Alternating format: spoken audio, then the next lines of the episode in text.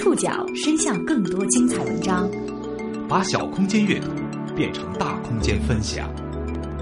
报刊选读，报刊选。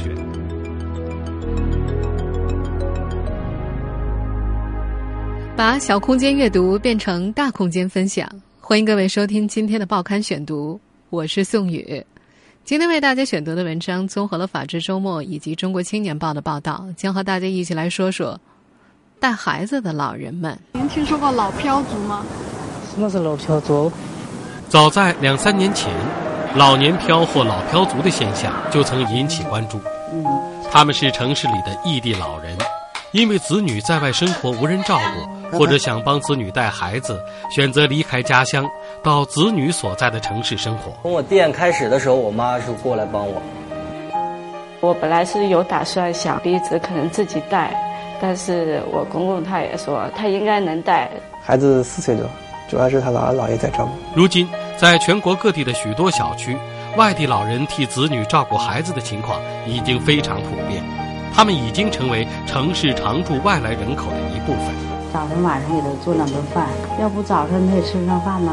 为孙辈而来的他们，幸福与苦楚看起来都是相似的。当父母的，就是这样啊，是吧？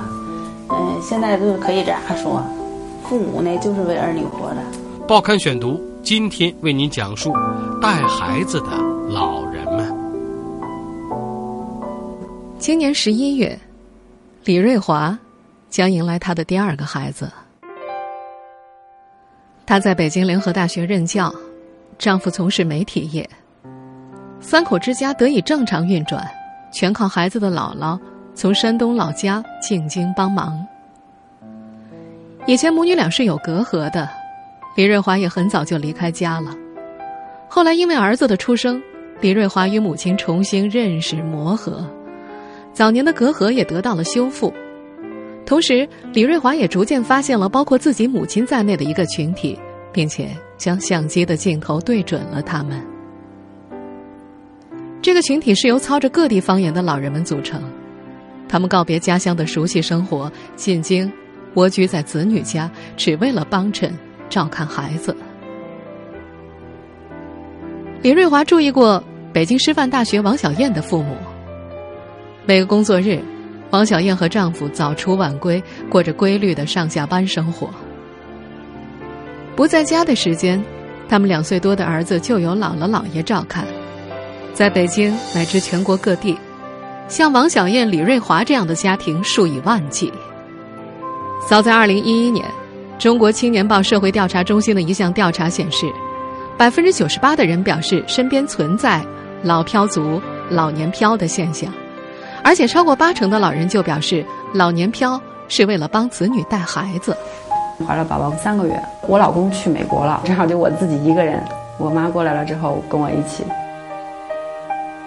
我孩子刚出生两三天，父母在这边照顾小孩儿。我父母是半年在北京，然后半年在老家，所以我跟我父母基本上每个星期都会见面。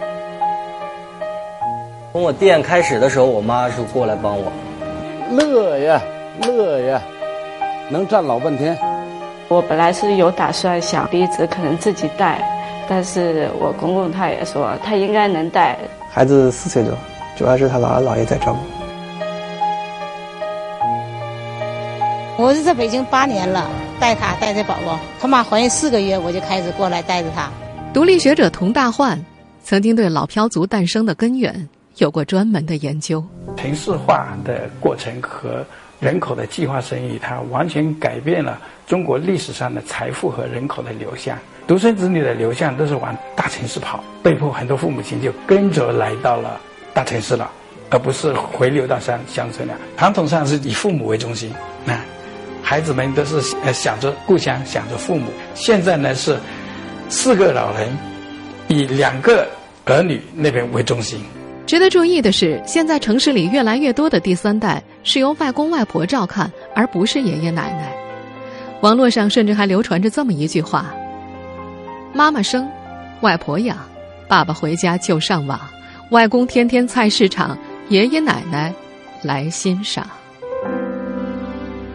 事实上，无论照顾孩子的是外公外婆还是爷爷奶奶，外地老人到儿女的工作地照看孙辈早已暗成主流。在育儿的最初几年，中国孩子的父母少有选择自己带孩子。报刊选读继续播出：带孩子的老人们。身为教师的王小燕说：“即使她的工作时间相对宽松，也还是不得不把六十多岁的老父母从甘肃老家请来。”王小燕说：“我爸我妈在家也很忙，因为老家还有两哥哥，但我们也没办法呀。我和孩子他爸要工作，孩子必须找人来代管。这除了父母吧，别人带我们也都不放心。”与王小燕家不同的是，在新北京玩毛毛家，放弃家乡生活到北京当保姆的是爷爷奶奶。二零一一年，奶奶辞去了一家诊所的工作，和老伴儿一起从太原来到北京，一住下就是三年。期间，老两口只回过老家三次。虽然在北京不用上班，但是一天二十四小时都得看着孩子，比上班还要累。毛毛的奶奶笑言：“ 好像啊，给儿女们看孩子是应该的。”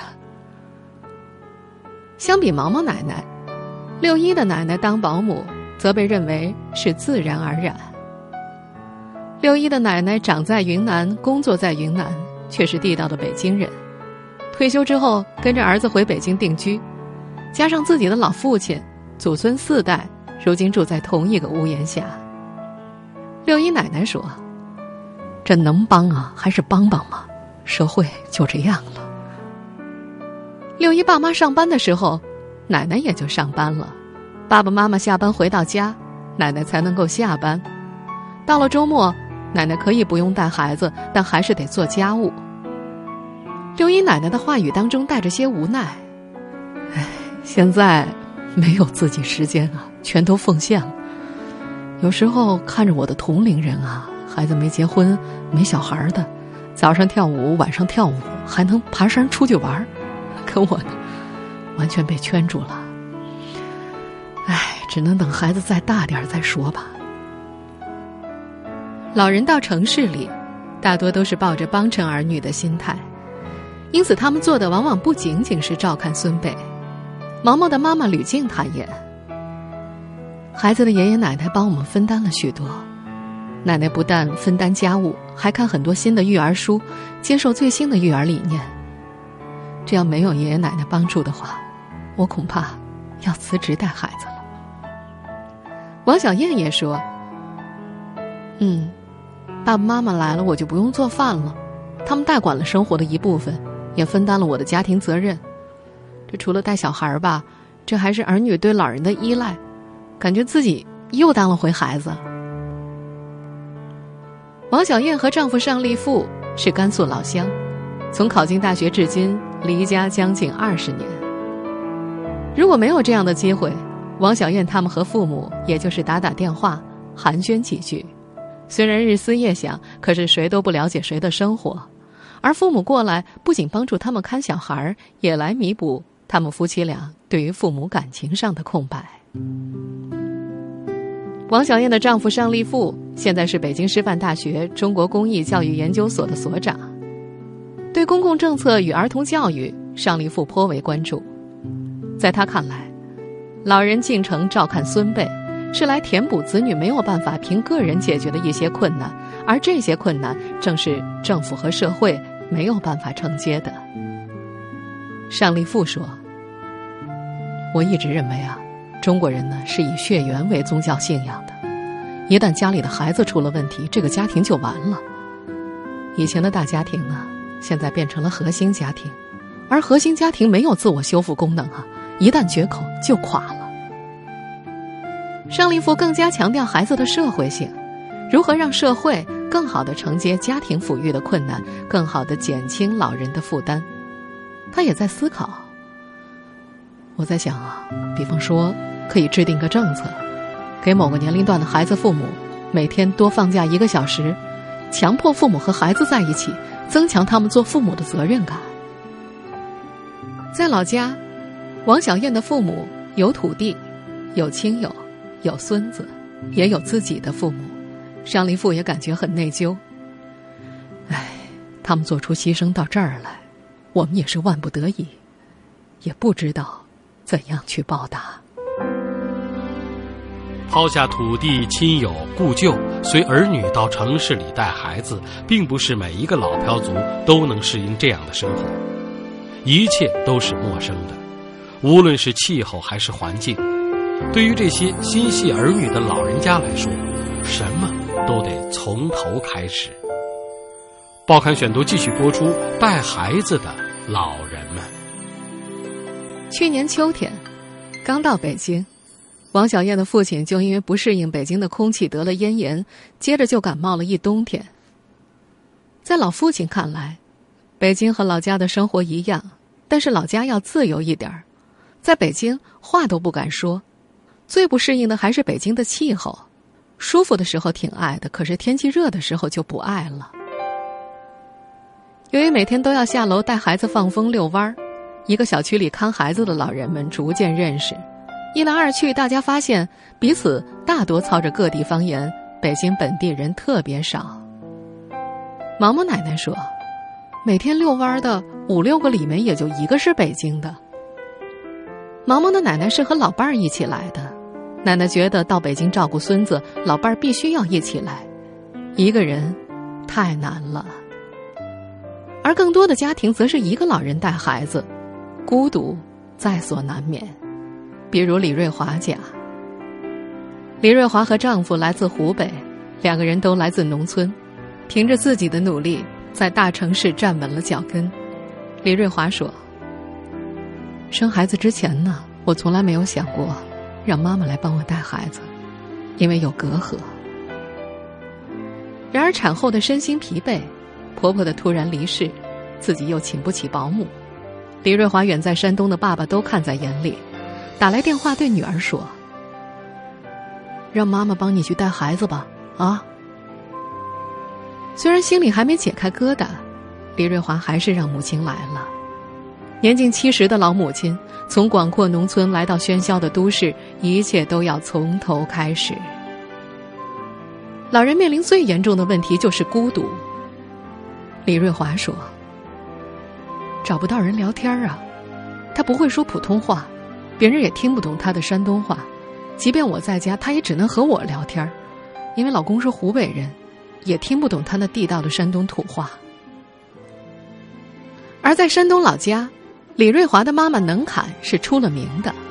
在老家的时候，李妈妈每天做的事情就是站在村头的大街上和一群老太太侃大山；而在北京，她只能够站在人群边上听别人说话。在家里。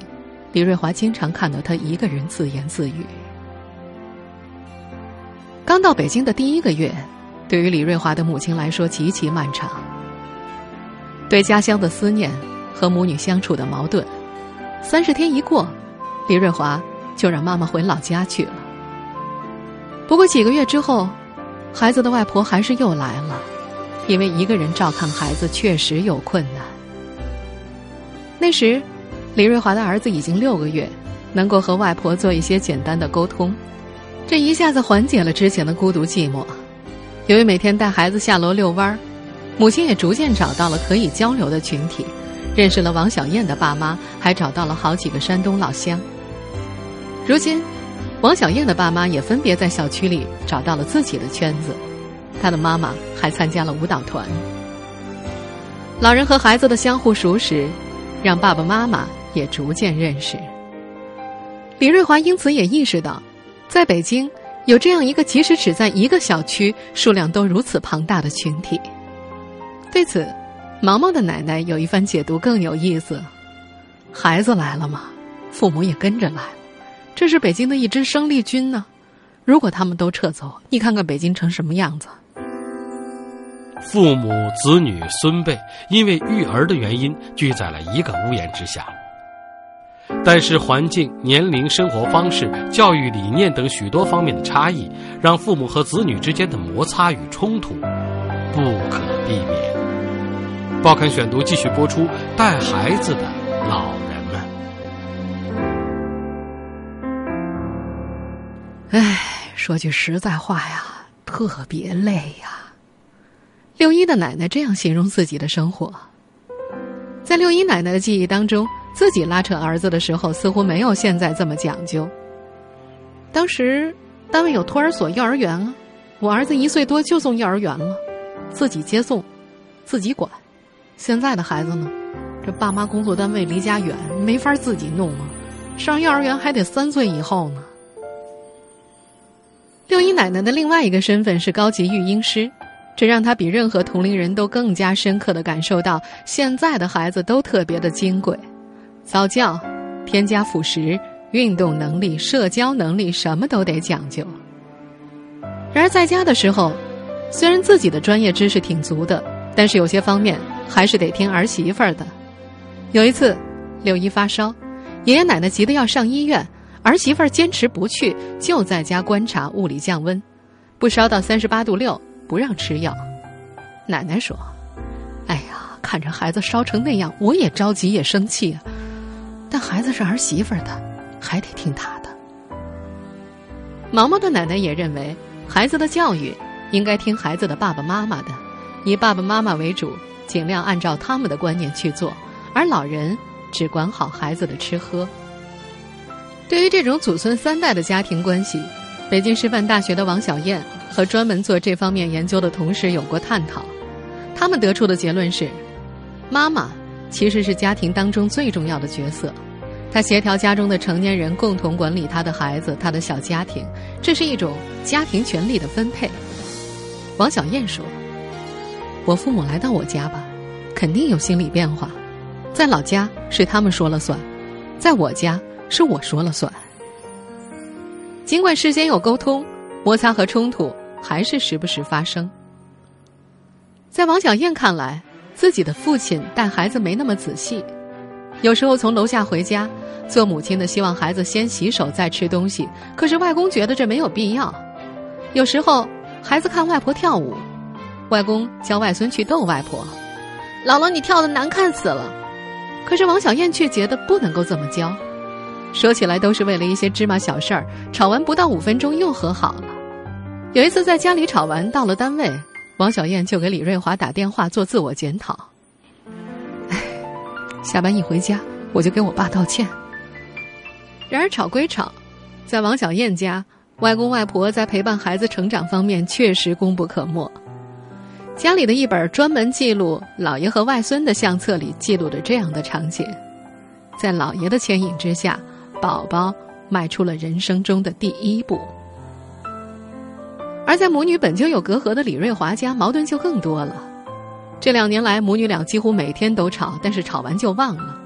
李瑞华说：“虽然争吵吧，但是不可否认，我母女之间的感情越来越深了。”在老家，老母亲极少做家务，可是到了北京以后，她不但每天给外孙洗衣服，还会把女儿女婿的衣服通通洗干净。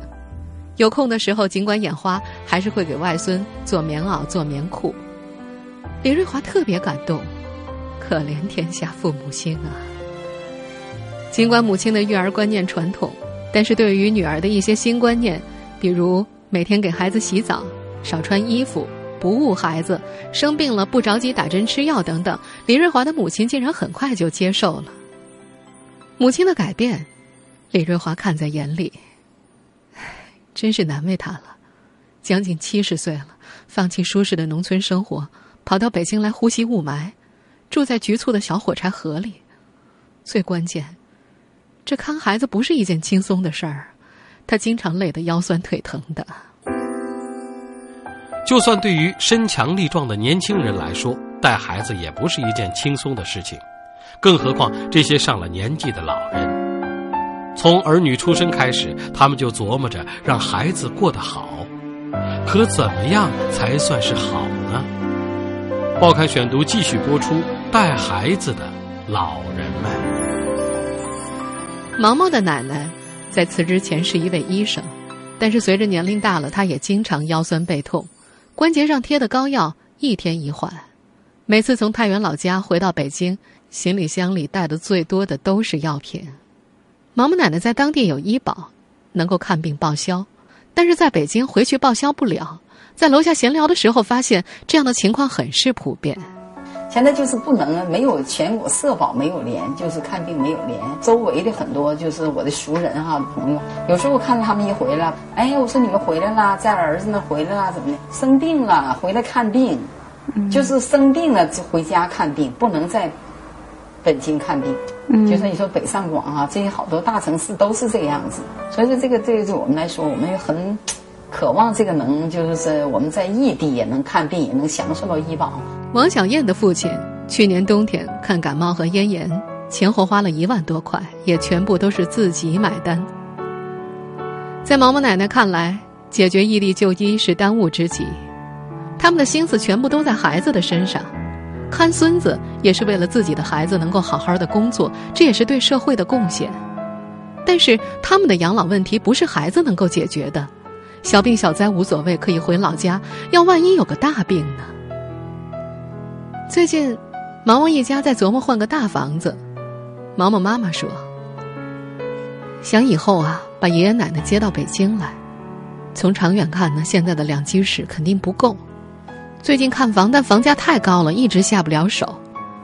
请爷爷奶奶留北京呢，更多的是怕他们将来老无所依。”带孩子吧，我们一向尽最大努力自己带。毛毛妈妈还希望，如果将来还有能力，会给自己远在福建的父母再买套小房子，让他们想到北京的时候，随时都可以去。儿媳妇儿的孝心，毛毛奶奶看在眼里，然而她心中却有些矛盾。她说：“唉，还是想回太原，那边毕竟是我的家呀。”有亲戚有朋友，最近我又在想，假如以后不能自理了，总得投靠一个子女吧。但北京的居住条件太差，价格又太高太高了。有位老人曾经跟毛毛奶奶说，自己一家三代住在几十平方米的小房子里，奶奶睡客厅，儿子儿媳晚上出来上洗手间都会把他惊醒。毛毛奶奶说。哎，以前总想啊，孩子们上大学有出息就好了吧？我现在觉得也不是这么回事儿啊。咱们这些家庭啊，全凭孩子自己打拼，到底什么时候才觉得孩子过得可以了呢？这医疗啊，住房啊，就算孩子把自己所有的本事都使出来，这也解决不了啊。当父母的，就是这样啊，是吧？嗯，现在就是可以这样说，父母呢就是为儿女活着。听众朋友，以上您收听的是《报刊选读》，带孩子的老人们，我是宋宇，感谢各位的收听。今天节目内容综合了《法制周末》《中国青年报》的报道。我们下次节目时间再见。给他们带大了，到老了还回家乡。还是家乡好，这个地方不是我们生活的地方，因为这个消费太高，这个消费不起了。嗯，暂时孩子需要了，我们来；不需要了，我们就回家了。他们当然是想跟儿女在一起。嗯，可能现在我还没有那个能力，就是买房子嘛。他能养活我们老两口跟孩子，现在顾虑的就是这个，拼命的攒钱买个房。